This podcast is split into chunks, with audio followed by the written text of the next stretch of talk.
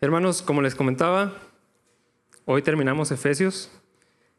Eh, ya, ya estuvimos bastante tiempo en esta carta y quienes no sepan en capilla cómo funciona es, estudiamos una carta, un libro de la Biblia, de inicio a fin, terminando nos brincamos a otro. No necesariamente el que sigue, pero sí nos brincamos a otro.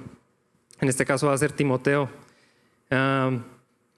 La semana pasada el pastor estuvo cubriendo los versículos, los primeros versículos de Efesios 6, del 1 al 9. Pero no sé si recuerdan o no se dieron cuenta que les dejó algo de tarea. Nunca hacemos eso, no es, no es intencional, pero eh, la manera en la que se acomodó fue que prefirió enfocarse en la parte de padres e hijos más que en esclavos y amos. Que obviamente esa parte de esclavos y amos no se traslada tal cual a nuestro tiempo actual, no existe tal cosa, pero sí podemos hacer un equivalente a empleados. Eh, jefes, podría ser. El pastor se los había dejado de tarea para que ustedes lo leyeran. El día de hoy no vamos a continuar a partir de ahí, sino que vamos a, continuar a partir del versículo 10. Entonces, si se perdieron esa parte y no saben qué pasó, es porque está, e, e, era tarea para ustedes. Entonces, búsquenle para, rellenar esa parte que nos faltó, léanlo, estudien en esa parte, pero hoy vamos a, leer a partir del versículo 10. Y antes de leer, yo, me puse a pensar, bueno, ya estamos en la parte final de Efesios. ¿Qué es lo que nos ha venido enseñando Dios a través de, de toda esta carta? ¿Cuál era el mensaje principal de Pablo? ¿Qué es lo que nos estaba tratando de comunicar? Nos ha venido explicando mucho acerca de la vida cristiana, sobre todo de la vida cristiana en acción. Recuerden que la primera parte era mucha doctrina, quiénes somos en Cristo, y luego, bueno, ¿y cómo se ve esa vida en Cristo? La segunda parte. Seguimos en esa segunda parte. Y Pablo nos ha dado muchas herramientas y cosas en qué pensar acerca de la vida cristiana. Después de lo que hemos visto, eh, me surgió una pregunta que se me hace interesante. Y sobre todo, pues platicando con, personas, es que, salió esta pregunta.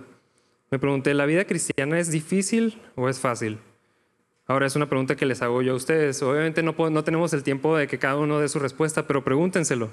¿Qué piensan acerca de la vida cristiana? ¿Es difícil o es fácil? Tal vez para algunos de ustedes, eh, tal vez esté muy dividido y eso es, extraño, ¿no? Porque alguno puede decir, ¿cómo? O sea, si es bien fácil. ¿Por qué pensaría otra persona que es difícil? Y alguien podría pensar, no, si es muy difícil. Y si hiciéramos aquí, eh, nos dividiéramos, tal vez habría 50-50 y algunos podrían argumentar su posición. ¿Por qué? Ah, pues alguien podría decir, por ejemplo, no, pues es que es bien difícil porque todo el tiempo estar luchando con la carne, el pecado, todos los días es una lucha constante y me tiene desgastado.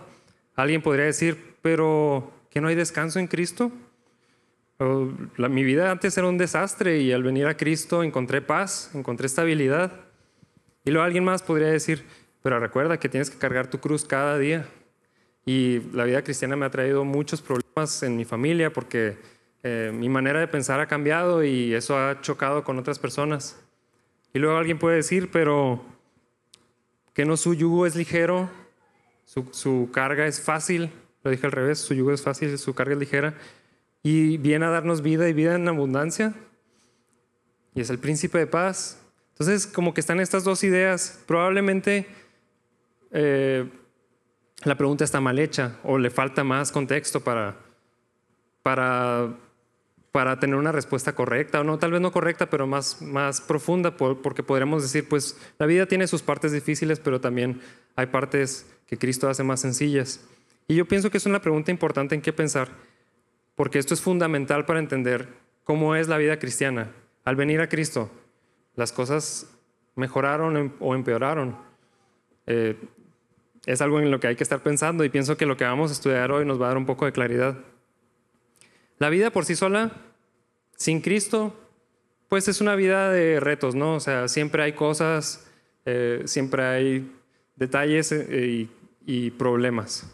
Pero por lo general es una vida llevadera porque pues vamos con la corriente del mundo y lo que todos hacen, pues eso hacemos y ahora sigue esto, pues yo también lo hago, ¿qué están haciendo los demás? Pues eso hago. No hay mucho más que como que dejarte llevar, por ese lado no hay tanto problema. El problema es las consecuencias de eso, ¿no? Al final termino tomando decisiones incorrectas, viendo hacia atrás y diciendo, ¿por qué me dejé llevar? Ahora mira dónde estoy, ahora tengo que arreglar las cosas. Entonces tal vez de inicio, a veces la vida sin Cristo parece muy simple, pero al final no, es tan agradable. La vida en Cristo nos abre los ojos y vemos ahora cosas que antes no veíamos y pienso que eso a veces nos da un poco de miedo. Vemos el aspecto espiritual, vemos ahora la realidad de la humanidad, vemos ahora pecado en todos lados, en nosotros, en las demás personas, cosa que antes no veíamos. Eh, nos abre los ojos a la realidad de la eternidad, de quién es Dios, de, no sé, empezamos a pensar en las cosas más grandes, de qué, es el infierno, qué, qué son estos sentimientos, quién soy yo, cosas que tal vez antes no pensábamos. Y la vida en Cristo va opuesta a la vida sin Cristo. Entonces, quienes van por, eh, siendo llevados por la corriente, eh, pues se dejan llevar y ya, pero nosotros estamos tratando de ir en contra de esa corriente y tal vez ahí es donde puede haber un poco de fricción. Pero la vida en Cristo es vida abundante. Él es el que nos conoce, Él es el que nos diseñó, Él sabe cómo se ve la vida humana y cómo, cómo es la mejor manera en la que podemos vivir esta vida. Eh, y es a su lado. Entonces, estando con Él, las cosas sí deberían de ser más sencillas. Pero la realidad es que hay dos planos, por, así decir. Eh, la mayoría de la gente vive en el plano físico, terrenal, viviendo la vida. Nazco, vivo mi vida, muero y ya. Pero al venir a Cristo nos damos cuenta que hay más que eso y nos damos cuenta que hay un plano espiritual que es más real al parecer que el físico porque existió antes de que existieran las cosas físicas. Y luego nos damos cuenta que hay cosas que pasan en ese plano espiritual. Y algunos no lo saben, pero al venir a Cristo somos enlistados en el ejército de Dios para participar de ese plano espiritual. Y creo que ese es el problema precisamente, que algunos son enlistados y ni cuenta se dan. Están ya, ya en Cristo viviendo una vida espiritual, pero no saben cómo se vive esa vida espiritual, no saben que existe y que están siendo parte de ella y por eso muchos caen, porque entran sin, sin, sin fuerzas, sin entender y de repente están en medio de una batalla espiritual que no sabían y, y, caen. Eh, en esta sección que vamos a estar viendo el día de hoy, vemos ¿Cómo se ve esa batalla espiritual? ¿Cómo nosotros participamos de ella? ¿Qué debemos de hacer? ¿Cuáles son los recursos que Dios nos da? Entonces, ¿qué les parece si vamos leyendo la sección que nos toca estudiar el día de hoy para ver qué es lo que Dios nos quiere decir acerca de esta vida y esta guerra en la cual eh, Dios nos ha enlistado? Vamos a leer nada más el primer versículo para ver qué, encontramos ahí. Dice en Efesios 6, 10, ah, una palabra final. Sean fuertes en el Señor y en su gran poder. No sé si algunas personas les han, les han dado eh, algún ánimo en tiempos difíciles y les dicen, no lo hagas en tus fuerzas, hazlo en, las fuerzas del Señor. O no dependas de tus fuerzas, depende de, Dios. Se oye muy bonito, pero ¿cómo se, cómo se hace eso? O sea, estoy en, en medio de este problema, traigo esta situación ¿Cómo le hago para no hacerlo en mis fuerzas y hacerlo en las fuerzas de Dios? Yo creo que este pasaje que vamos a estudiar nos dice exactamente cómo. Para empezar, fíjense cómo, cómo empieza este pasaje. Sean fuertes en el Señor y en su gran poder. No podemos entrar a esta lucha en general, a esta vida, a la vida cristiana, sin Dios a un lado. No podemos hacer las cosas por nuestra cuenta. Necesitamos a Dios, dependemos de Él en nuestra vida. Y es algo que al conocer a Cristo está en nosotros y tenemos que andar en ello más que pedirle. O sea, las fuerzas no es algo que está externo a mí, que necesito pedirlas y luego se me van y las necesito pedir y luego se me van.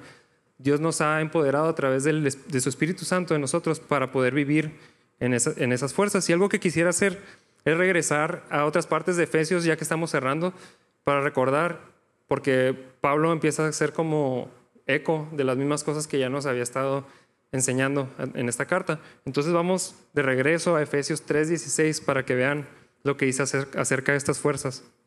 Efesios, Efesios 3:16 dice, pido en oración que de, su gloriosa e inagotables recursos, que de sus gloriosos e inagotables recursos los fortalezca con poder en el ser interior por medio de su espíritu. Entonces, si se fijan, Dios como parte de esas bendiciones espirituales de las cuales hablábamos en Efesios 1, eh, es que su espíritu ahora habita en nosotros y sus fuerzas ahora están en nosotros. Ahora no es algo místico, no es algo raro, porque yo sé que hay corrientes por el, mundo que dicen cosas como, está en ti la fuerza, tú puedes, este, hay que despertar, cosas así, ¿no? No estamos hablando de eso. Enfrentar yo solo, quiero hacerlo en las fuerzas de Dios. Entonces es algo de dependencia totalmente, no es algo que yo tenga por mí mismo. Entonces, ¿qué es lo difícil de la vida cristiana? Si Dios ya está en mí, ¿cuál es la lucha, que es, por qué batallamos. Y hay dos aspectos. Uno lo venimos hablando ya desde bastante tiempo y es la carne. Eh, al abrir los ojos a la realidad nos damos cuenta de que está el ser, la, nueva criatura que Dios hizo, pero también sigue ahí la carne estorbando. Me gusta cómo lo describe Pablo en otras cartas, así como, como un cuerpo muerto que traigo ahí arrastrando y, que quiere alimentarse y que me seduce pero ya está muerto. Ah, me gusta también como Pablo lo describe en Romanos 7, como esa lucha interior que tiene, que dice, es que lo que quiero hacer no lo hago y lo que no quiero hacer, eso termino haciendo. Esa lucha interna que también en, en Gálatas 5 describe acerca del espíritu y la carne. Y hemos hablado bastante de esto. Yo pienso que esta es parte de la lucha que tenemos como cristianos y es interior en nuestra mente. Y a veces queremos culpar al diablo por las cosas que pasan en nuestra mente o las cosas que nuestra propia carne nos está eh, jalando a hacer y creemos, no, pues es que yo no tengo la culpa de nada, pues, el diablo así me trae para todos lados y pues pequé porque, por culpa del diablo. Mm, no es cierto, muchas veces nada más estamos cediendo a, las, a los deseos de nuestra carne. Por otro lado, el otro problema que tenemos como cristianos, aparte de nuestra carne y los deseos pecaminosos, es la realidad de que existe un enemigo. Llámenlo de diferentes maneras. En la Biblia lo vemos como nombrado como Satanás, diablo, el adversario, que es lo mismo que Satanás. Eh, y, y, la verdad es que sí es un enemigo que tiene estrategias en contra de nosotros. Su objetivo es derribarnos. Por eso les digo, a veces no se dan cuenta, de repente ya están en una batalla que ni sabían, no sabían que el diablo estaba contra ustedes pero sí, sí, está, sí es así. Y lo peor de esto es que eso hace que la batalla interior que está pasando en nuestra mente sea más compleja porque ahora hay ataques de afuera y luego los proceso en mi mente y, eso hace más difícil. Imagínense, estoy aquí yo batallando con mi pecado y luego vivo en un mundo donde el pecado me rodea. Es obvio que es, la vida va a ser más compleja en relación a esta, a esta batalla que estoy teniendo. ¿Y qué tiene Satanás en contra de nosotros? ¿Por qué? ¿Cuál es su problema contra nosotros? ¿Por qué nos quiere atacar? Bueno, vamos a ver qué dice la Biblia acerca de este enemigo y, y, qué es lo que tiene en contra de nosotros. Vamos a seguir leyendo ahí en los versículos 11 y 12. Dice, pónganse la armadura de Dios para poder mantenerse firmes contra todas las estrategias del diablo.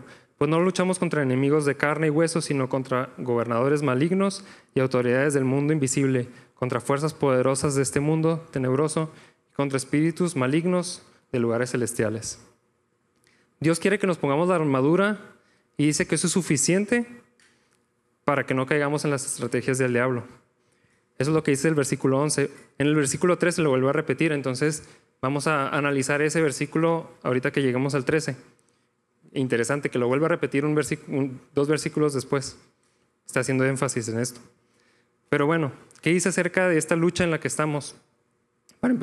perdón, para empezar, dice que la lucha no es contra gente, que no es contra carne y hueso. A veces creemos, nada más viendo el plano físico, no viendo nada de lo espiritual. A veces creemos que los problemas y las luchas que tenemos es con las demás personas, ya sea gobernantes, eh, pueden ser jefes, pueden ser eh, tal vez algo más cercano, ¿qué tal mi esposo, mi esposa, eh, mis papás, O no nomás hacia arriba, también hacia abajo. Mis empleados, mis hijos. los problemas y las luchas no son contra personas y todo el tiempo creemos que sí, creemos que la gente estamos uno en contra de otro. La única diferencia es que eh, algunas personas conocen a Cristo y otros no, y algunos son manipulados eh, por sus deseos y sus pasiones y otros no. Entonces, ¿cuál sí es el problema si no son las personas? Dice en el versículo 12, sino contra gobernadores malignos y autoridades del mundo invisible, contra fuerzas poderosas de este mundo tenebroso y espíritus malignos en los lugares celestiales. ¿Qué es todo eso? Hay mucho que estudiar acerca de esto.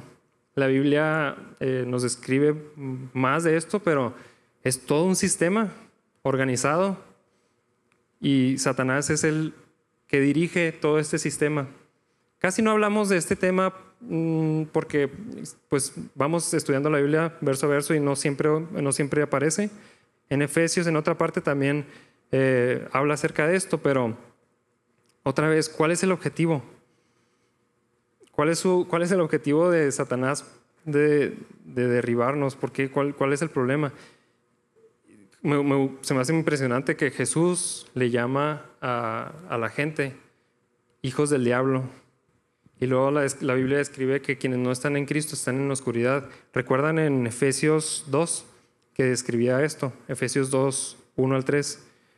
Dice, antes ustedes estaban muertos a causa de su desobediencia y, sus muchos pecados. Vivían en pecado igual que el resto de la gente, obedeciendo al diablo, el líder de los poderes del mundo invisible, quien es el espíritu que actúa en el corazón de los que se niegan a obedecer a Dios. Todos vivíamos así en el pasado, siguiendo los deseos de nuestras pasiones y la inclinación de nuestra naturaleza pecaminosa. Por nuestra propia naturaleza éramos objeto de enojo de Dios igual que todos los demás. Entonces, la gente que no está en Cristo está siendo manipulada como títeres por este sistema que va en contra de Dios. No se dan cuenta, pero Satanás es gobernador de eso y está manipulando a través de sus deseos, de sus corazones, eh, todo este sistema en contra de Dios. Ah, otra vez, ¿qué tiene en contra mía? Yo pienso que Satanás es muy inteligente, es atractivo, es sabe, nos conoce muy bien. y no está tratando de hacernos la vida imposible nada más. Está tratando de atraernos, distraernos, no está tratando de asustarnos, porque algunos cuando hablamos de este tema de demonios y Satanás y así, creen que van a apagar la luz y se les van a aparecer cosas. No creo que sería una, una estrategia muy efectiva, porque ahí lo vemos y salimos corriendo, huimos. Él lo que quiere es que nos acerquemos, que ignoremos a Dios. Entonces, no actúa de esa manera, no es que nos quiera asustar. Pienso que lo que más le molesta al diablo es que Dios nos arrebató de su poder. Éramos suyos y Dios vino y nos rescató y nos hizo suyos. Y lo, lo dice en Colosenses 1, 13, 14. Pues Él nos rescató del reino de la oscuridad y nos trasladó al reino de su Hijo amado quien compró nuestra libertad y perdonó nuestros pecados. Entonces fuimos trasladados por el Padre del reino de oscuridad al reino del Hijo. Y eso le molesta bastante a Satanás, porque éramos suyos y ahora no. ¿Y qué es lo que quiere? Que regresemos. Y le molesta que, hayamos sido perdonados y redimidos. Y se va, ¿por qué yo no? Le, molesta que existan personas que puedan vivir eh, siendo guiadas por Dios, obedientes, eh, llenos de amor, todo por el poder de Dios. Sí le molesta. Y hermanos, esto es muy real. Les digo que casi no hablamos de esto, no intencionalmente, pero a veces decidimos ignorarlo, como que, bueno, pues ahí está, pero no, no sé, no existe tal cosa. Cuando entramos a la vida cristiana, tenemos que darnos cuenta que Satanás es real, que este sistema en contra de Dios es real y que gobierna el mundo y que nosotros estamos en ese mundo, entonces tenemos que estar alertas de esto. No tenemos que andar con miedo. De hecho, C.S. Lewis eh, dijo una frase que se me hace muy interesante. Hay dos peligros en la, vida del cristiano. Uno es creer que Satanás no es real y otro es tenerle miedo. Entonces, sé que es real, pero no tengo por qué tenerle miedo. Ahorita vamos a ver por qué. Y el otro problema es eh, ignorarlo. Eh, creo que es importante conocer, conocer al adversario. No le damos tanta importancia, no hablamos mucho de él tal vez por eso, pero creo que es importante porque así podemos entender cómo funciona, cómo opera, cuáles son sus estrategias y cómo nosotros nos podemos defender de él. Podemos detectarlo y decir, ah, ok, ya vi, esto es lo que está pasando, no voy a caer en esto. Es importante que como cristianos lo conozcamos. Él nos conoce bastante bien, entonces más vale que lo conozcamos. Eh, sus estrategias no son, como les digo, asustándonos o poseyendo gente, aunque pues eso sí pasa, pero como cristianos tenemos la seguridad de que eso no nos va a pasar. Ahora, una nota en, todo este tema de batalla espiritual o guerra espiritual. Eh, la Biblia no nos dice que tenemos que ir y pelear con demonios, ir y enfrentarlos, ir y hablarles, este, como ese tipo de batalla agresiva donde vamos a orar por una hora para liberar demonios. Eh, ¿Cómo lo sé?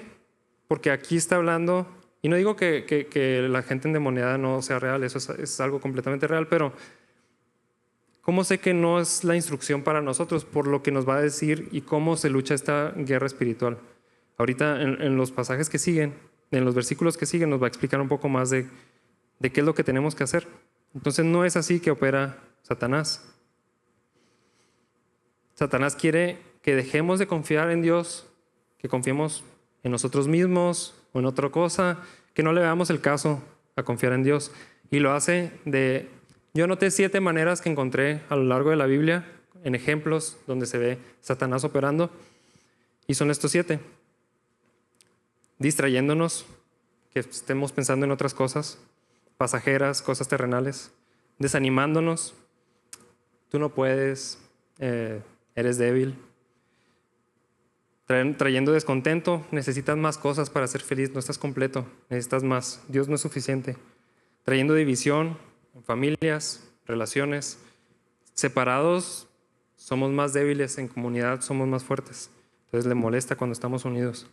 Trayendo duda, si crees realmente lo que Dios dice, si es cierto eso de Dios y todas esas cosas, le gusta engañarnos, torciendo la verdad, eh, agarrando algo que es parte verdad, parte no verdad y distorsionándolo para, para engañarnos y, y, caer.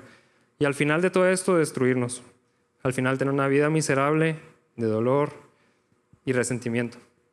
Son estrategias que él utiliza para, para alejarnos de Dios. Pero hermanos, no hay que temer. Dice en Efesios 1:21, ahora Cristo está muy por encima de todo sean gobernantes o autoridades o poderes o dominios o cualquier otra cosa, no solo en, este mundo, sino también en el mundo que vendrá. No hay que temer, Cristo ya venció, Cristo está por encima. No es la imagen del diablo contra Dios. Dios está por encima y nada se sale del control de, Dios. Nosotros estamos bajo la autoridad de Dios y no hay nada que Satanás pueda hacer contra nosotros como sus hijos. Pero sí estamos en esta lucha, entonces más vale que, que conozcamos. ¿Por qué si ya venció Cristo, sigo luchando con estas cosas? ¿Por qué si ya venció el pecado? ¿Por qué si ya venció a Satanás, sigo luchando? A mí se me hace súper padre que estamos en esta lucha. ¿Por qué? Porque era muy fácil que Cristo nos perdonara y en ese momento todo se acabara. Pero ahorita estamos en un tiempo donde podemos demostrar que siendo hijos de Dios sí se puede vivir una vida diferente, llenos del Espíritu, luchando esta vida, siendo victoriosos, entonces estamos en, un tiempo muy interesante que a Satanás le da mucho coraje porque nos ve y dice, ¿cómo ese ser humano con todas las cosas para tropezar, aún así sigue eh, escogiendo a Dios? Entonces no hay que temer, hermanos.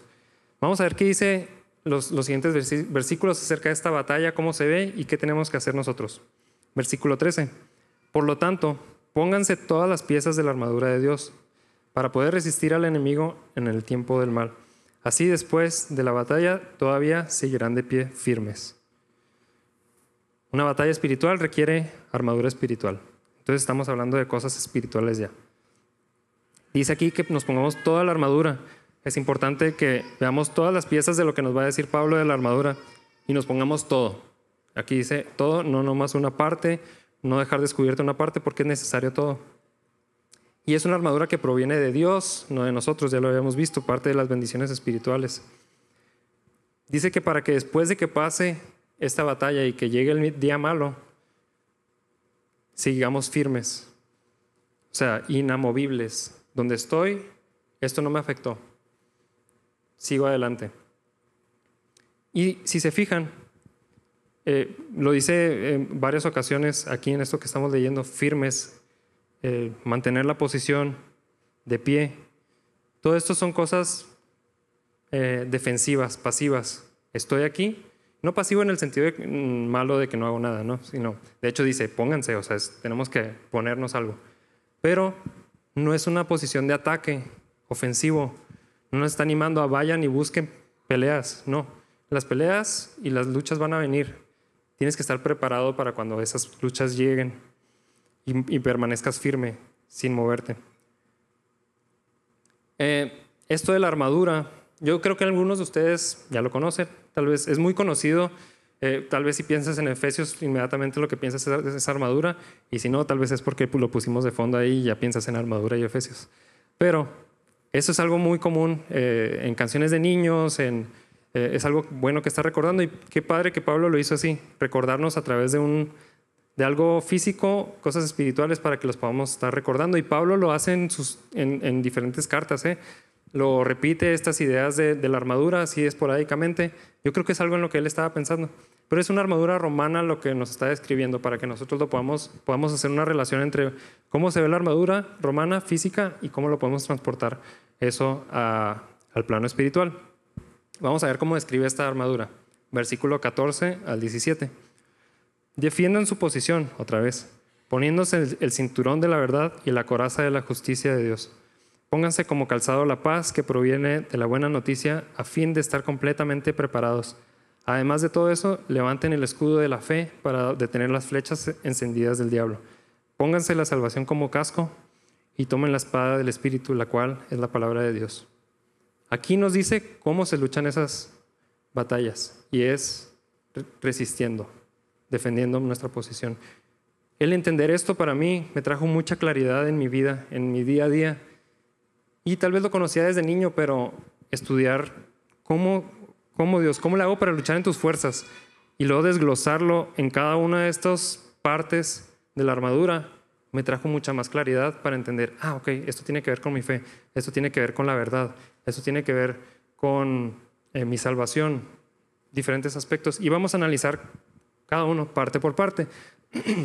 Se los puse a manera de imagen para que los tengan eh, como una ayuda visual y algo que, que, puedan estar recordando, estas seis partes de la armadura. Vamos a ver uno por uno. Y la verdad, hermanos, podremos durar una enseñanza completa en cada uno de ellos, pero vamos a ver qué significa cada uno. Cinturón de la verdad. El cinturón mantenía todo en su lugar eh, al soldado. O sea, traían como una túnica y eso hacía que, estuviera en su lugar, que no anduviera para todos lados bailando y aparte podían guardar cosas ahí. ¿Qué nos quiere decir esto? La verdad es el cimiento de nuestra fe. La verdad abraza todo y lo mantiene en su lugar. ¿Qué es la verdad? Me acuerdo cuando Lucas estuvo hablando acerca de la verdad. Cristo dijo, yo soy el camino, la verdad y la vida. Cristo es la verdad, pero bueno, ¿qué es la verdad? La verdad de lo que Él dice acerca de todo, de la creación del universo, acerca de Cristo, acerca del de, eh, pueblo de Israel, acerca de la iglesia, acerca de mí. La verdad opuesto a la mentira. Hay, gente que cree que no podemos saber la verdad, pero Cristo nos dice, yo soy la verdad, sí la puedes conocer.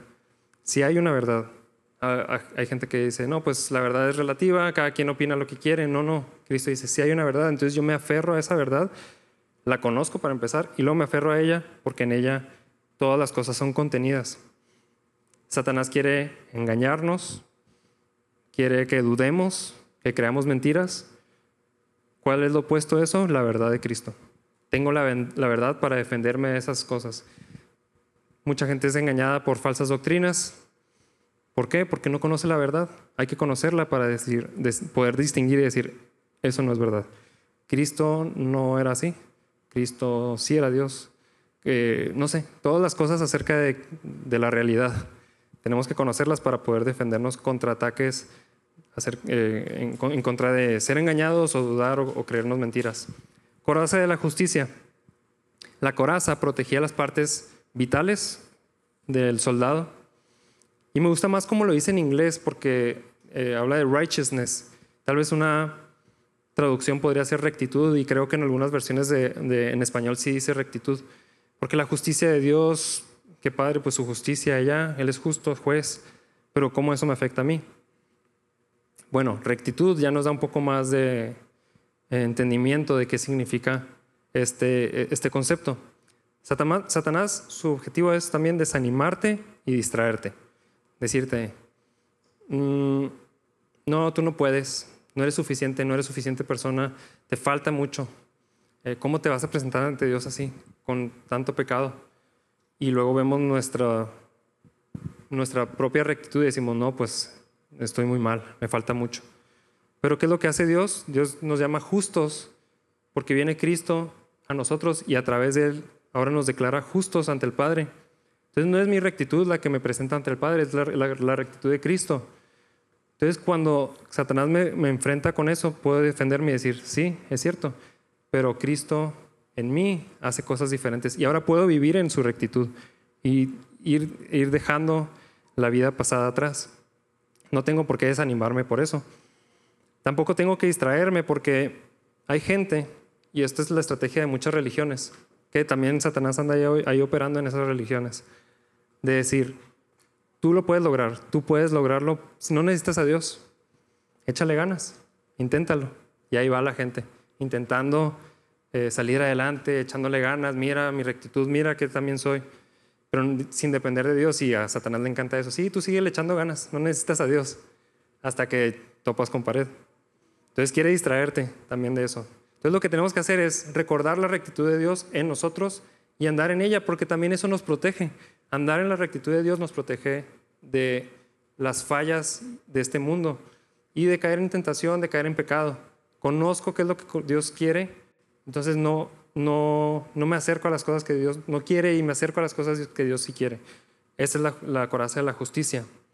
Después dice, pónganse como calzado la paz que proviene de la buena noticia.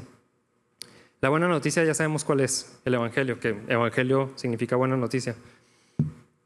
Y es, es el calzado porque no, estamos preparados para la misión. Estamos firmes, pero listos para lo que Dios diga. ¿A dónde voy? ¿Cuál es la misión? Compartir el Evangelio otra vez, no es expulsar demonios, que pasa, pero no es el objetivo. ¿Cuál es mi objetivo? Si Dios quiere y me da una orden es compartir el Evangelio. Satanás quiere distraerte de la misión principal, con cosas terrenales, con cosas temporales, con otras cosas, tu mente ocupada en otra cosa, pero debemos estar siempre pensando cuál es la misión, qué es lo que tengo que hacer, qué es lo que Dios quiere que yo haga. Y este mensaje es un mensaje de paz. Satanás odia la paz. ¿Por qué? La Satanás, digo, la, la paz, la paz es algo que viene a través de Cristo a nosotros. ¿Qué tipo de paz? Paz con Dios. Estábamos en enemistad con Él, ahora somos sus hijos. Nos llama sus, eh, hijos adoptados. Estamos en paz con Dios. también la Biblia habla sobre la paz que sobrepasa todo entendimiento, paz en mi mente. Satanás quiere que estemos todo el tiempo confundidos, que todo el tiempo estemos preocupados, que no sepamos qué hacer, pero Dios dice, ¿puedo traer paz? Paz con otras personas, en las relaciones. Satanás quiere dividirnos, pero nos llama a Dios a ser pacificadores, que encontremos la paz unos con otros. Entonces, estar listos para compartir ese mensaje de paz, que es el Evangelio, el cual trae esta restauración, paz con Dios, paz en mi mente, paz con otras personas. El escudo de la verdad, digo, de la fe. El escudo era un escudo grande que cubría, si, el soldado se agachaba, podía cubrirlo todo. No era necesario usar sus, eh, su armadura porque el escudo lo defendía y lo que hacían era mojarlo para que estuviera húmedo y si llegaba una flecha eh, con fuego, pues la apagaba. ¿Quién nos describe esto? Que Satanás está eh, lanzando como dardos ideas para que nosotros dudemos. Ahora, ojo con esto. No, no quiere decir que, que, se mete en nuestra mente y, y deposita ideas en nuestra mente, Él no nos puede tocar. Pero lo que sí puede pasar es, usa factores externos para que después nosotros eso nos lo llevemos a la mente. Una vez que entró ya eh, tenemos la lucha interna.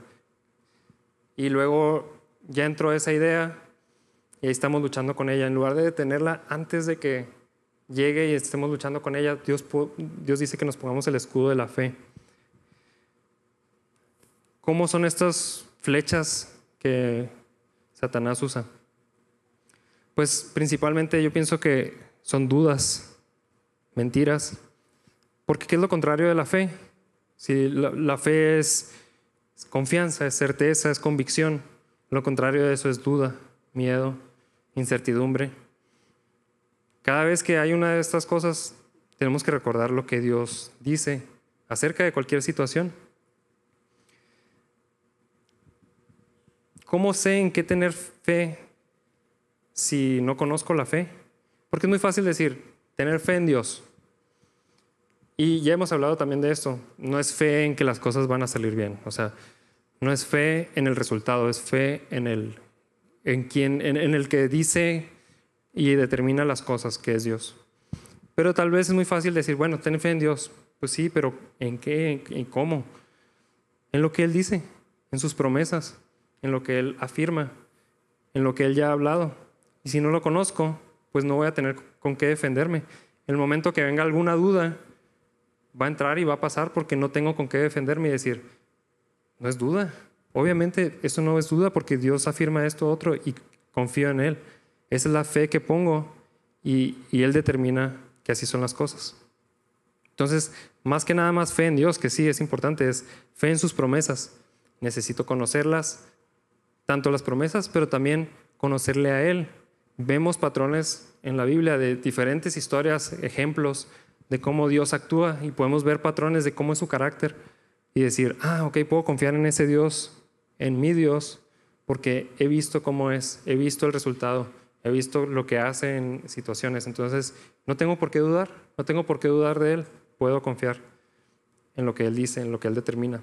Después, la salvación como casco. Y esto tiene que ver con nuestros pensamientos, con en qué estamos pensando. La seguridad de nuestra salvación es algo súper importante en lo que tenemos que estar pensando. A veces vemos la salvación como nada más algo futuro, como ya compré mi boleto para la eternidad y pues de aquí a que me muera podré gozar de la vida en Cristo, pero por mientras pues aquí ando sufriendo.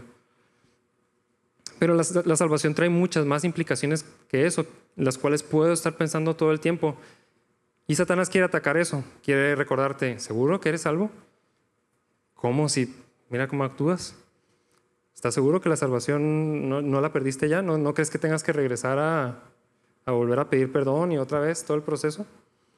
Pero la salvación no es nada más el boleto final para pasar a la eternidad. Fíjense todo lo que incluye la salvación. Cuando soy salvo, soy justificado. Eso me hace, me pone una relación correcta con el Padre y cuando Él me ve, no ve más mi pecado. la salvación me hace nacer de nuevo. ¿Cuándo? Ya, en esta vida. Puedo actuar como Cristo. Me reconcilia con el Padre. Ahora soy adoptado como su Hijo. Nos llama santos. Soy santificado y soy glorificado. Y muchas más cosas. Entonces hay más implicaciones de la salvación que nada más el boleto al cielo.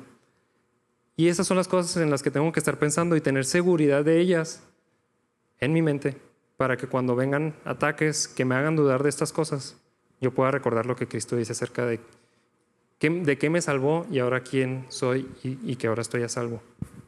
Y por último, la espada del Espíritu que proviene de la palabra. Es la única arma ofensiva. Todo es defensivo. Todo es resistir, resistir. En otra parte, de la Biblia es, eh, en Santiago dice que resistamos al diablo. No dice que vayamos y busquemos pleitos, que busquemos, que vayamos y ataquemos. Es defensivo todas las piezas, excepto la espada. Y qué interesante que la espada es la del Espíritu. O sea, ni siquiera es de nosotros. bueno, todo es de Dios, obviamente, pero es el Espíritu el que pelea por nosotros. ¿Cómo? A través de su palabra. También me encanta que une estas dos ideas, la palabra de Dios y el Espíritu de Dios como una sola cosa, porque la palabra de Dios está viva, es, es Él mismo. Es la única, eh, el única arma ofensiva para nosotros defendernos y pelear realmente. Satanás conoce muy bien la palabra, pero la trata de torcer. Si no la conocemos, no vamos a, distinguir eso. Qué mal que Él conozca más nuestra propia arma que nosotros mismos. Él sabe cómo usarla, él sabe que, cómo es, y nosotros, pues al parecer, no muchas veces la conocemos. Pero Dios nos da esta herramienta eh, que podemos utilizar cuando vengan ataques. Cuando alguien llega y te pregunta algo, alguien llega y confronta alguna, eh, algo que, que tú crees, puedes sacar lo que conoces acerca de la palabra de Dios y mostrarle. Y no nada más mostrarle para defenderte, sino el punto es que eso tenga un impacto en la vida de la otra persona. Ahora, ¿qué hacemos con esta palabra de Dios? Que pues está resumido obviamente en la Biblia, pero ¿qué hacemos con, con esto? Pues para empezar, recibirla. Tenemos que escucharla. Tenemos que leerla por nosotros mismos. Hacer nuestras anotaciones, hacer, cada quien tiene su manera de, de empezar a procesar eh, la palabra de Dios, estudiar, buscar comentarios, buscar opiniones, videos, ver diferentes enseñanzas, preguntarle a los hermanos, juntarnos a estudiar la palabra de Dios, meditar en ella, estar pensando en ella todo el tiempo. Leí algo en la mañana, ¿qué me quiere decir Dios a través de esto? ¿Qué, Dios, qué, qué, qué es lo que estoy aprendiendo con esto que, que acabo de leer? Porque así es como se va a quedar guardado y lo vamos a poder recordar cuando sea necesario, porque va a venir algo y podemos recordar. Ya me acordé lo que dice, tal vez no somos tan pros como para decir, eh, Gálatas 3, 2 dice, y lo pongo. Algunas personas sí, qué padre, pero mínimo tener los conceptos de lo que Dios dice y decir, yo estoy seguro que en Efesios, a principio de Efesios hablaba Dios de esto, acerca de algo de que somos escogidos, y, la seguridad que tenemos en, Él. Entonces me puedo defender con eso. Y puedo responder. Después de esto, recibirla, leerla, estudiarla, meditar en ella, recordarla, ahora sí puedo responder. Porque muchas veces queremos usar la Biblia nomás como una herramienta, como una, como una espada, pero sin tener nada de entendimiento de lo que dice, sin entender el contexto, sin eh, saber si sí realmente está en la Biblia. Hay gente que da bibliazos con versículos que ni siquiera están en la Biblia. Y, no, y el punto no es atacar y dar bibliazos, obviamente. El punto es restaurar a otras personas que, que encuentren salvación. Ahora, hermanos, todo esto no es para que nos hagamos víctimas y decir, pobre de nosotros, estamos en este ataque, en esta batalla, y pobre de mí. Eh, pues soy, soy víctima de, de Satanás si te sientes, ah, si sientes que tu confianza en Dios se ha debilitado, pues es un ánimo para que nos pongamos esta armadura. Recuerden, esto es algo espiritual, no es algo físico. Está hablando de asuntos espirituales. ¿Qué tiene que ver los asuntos espirituales? Tiene que ver con mi fe, con mi salvación, con, con lo que pienso acerca de mi salvación, con mi identidad, con la verdad de Dios. Estos son los aspectos que tienen que ver con la batalla espiritual. Obviamente hay cosas externas que nos molestan, cosas que están pasando en mi trabajo, en mi matrimonio las cosas no están yendo muy bien, hay problemas eh, en mi relación con mis hijos, eh, no sé, alguna situación que pasó en la iglesia.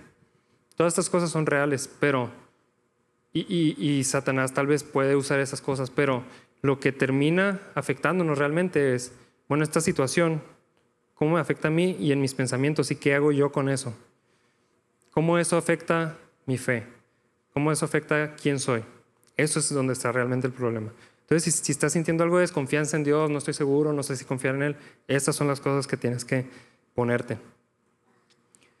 Y estamos a tiempo para vestirnos todavía. Si tal vez dices, no, pues yo no, no veo estos ataques. Bueno, tal vez nada más falta que abras los ojos y veas todo lo que está pasando. Tal vez no es en tu vida, pero en la vida de los demás.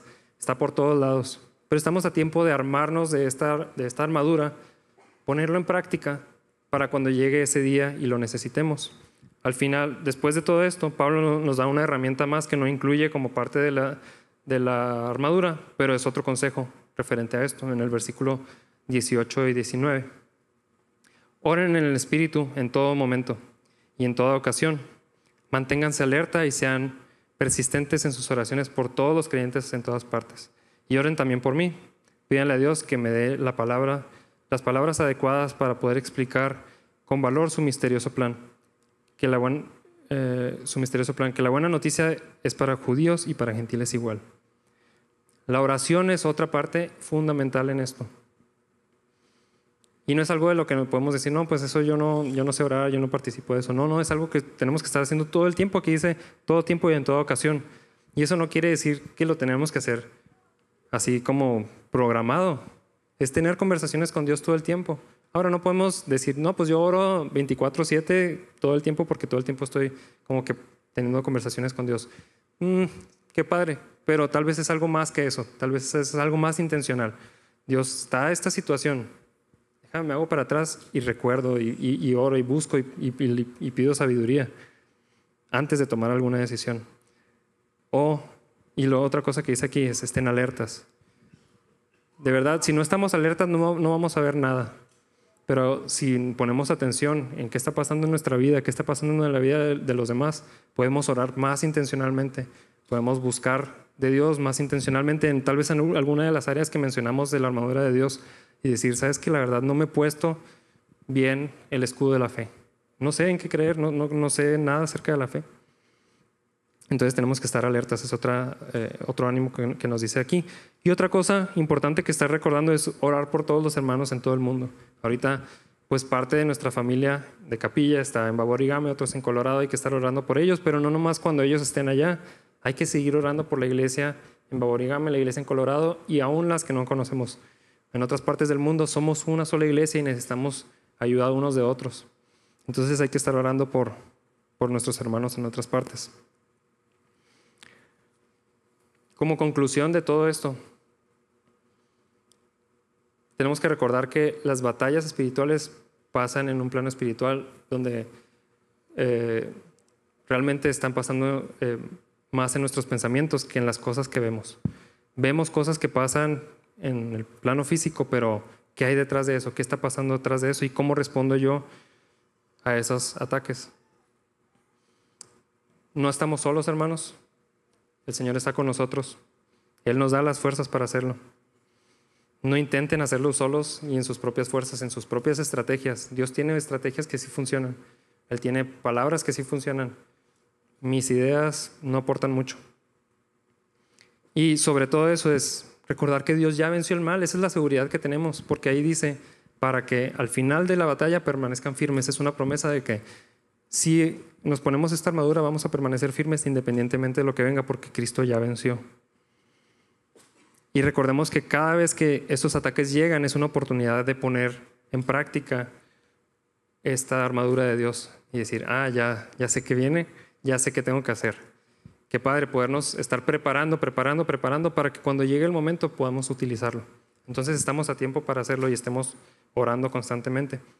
Para terminar esta carta, Pablo cierra con una despedida, da algo de, de, información de qué es lo que está pasando, contexto de dónde está. Entonces vamos a leer ya la última parte para terminar. Dice en el versículo 20 en adelante, ya hasta el final. Ahora, es, Pablo hablando, ahora estoy encadenado, pero sigo predicando este mensaje como embajador de Dios. Así que piden en oración que yo siga hablando de Él con valentía como debo hacerlo. Para tenerlos al, al tanto, Tíquico les dará un informe completo de lo que estoy haciendo y de cómo me, cómo me va. Él es un amado hermano y un fiel colaborador en la obra del Señor. Le envié a ustedes con un propósito específico, que sepan cómo estamos y reciban ánimo. La paz sea con ustedes, queridos hermanos, y que Dios el Padre y el, Señor Jesucristo les den amor junto con fidelidad. Que la gracia de Dios sea eternamente con todos los que aman a nuestro Señor Jesucristo. Perfecta manera de cerrar la carta y perfecta manera de cerrar nuestro estudio el día de hoy. ¿Qué les parece si nos ponemos de pie para orar?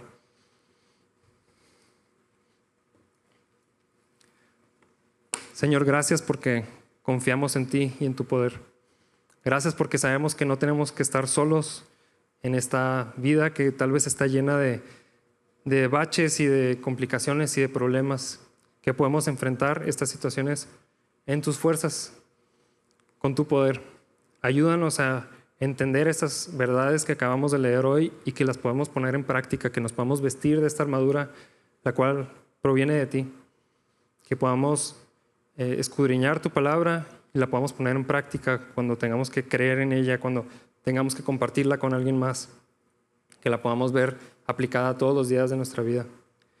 Gracias Señor porque tenemos la seguridad de que tú ya venciste el mal y no hay nada que Satanás pueda hacer contra nosotros. Gracias porque tenemos, estamos de tu lado y porque tú nos llamas tus hijos. Creemos todo lo que dices acerca de nosotros y de quiénes somos en ti. Esa es nuestra seguridad y, y eso es lo que nos mantiene firmes. Te pedimos también por las cosas que han de venir, que no sabemos que pueda venir, Señor. No sabemos qué problemas o situaciones puedan venir en el futuro, pero ayúdanos a prepararnos, a confiar en ti, aun cuando pasen esas cosas. Y Señor, te pedimos por nuestros hermanos que estén en todas partes del mundo, por nuestros hermanos que están en Baborigame y en Colorado, pero queremos pedirte por la iglesia en general. Fortalécenos, eh, danos dirección, guíanos en, en medio de este mundo que busca totalmente lo contrario a lo que tú buscas. Gracias porque nos has apartado y nos has hecho tuyos. Ponemos todo esto en tus manos, Señor, en el nombre de tu Hijo Jesús.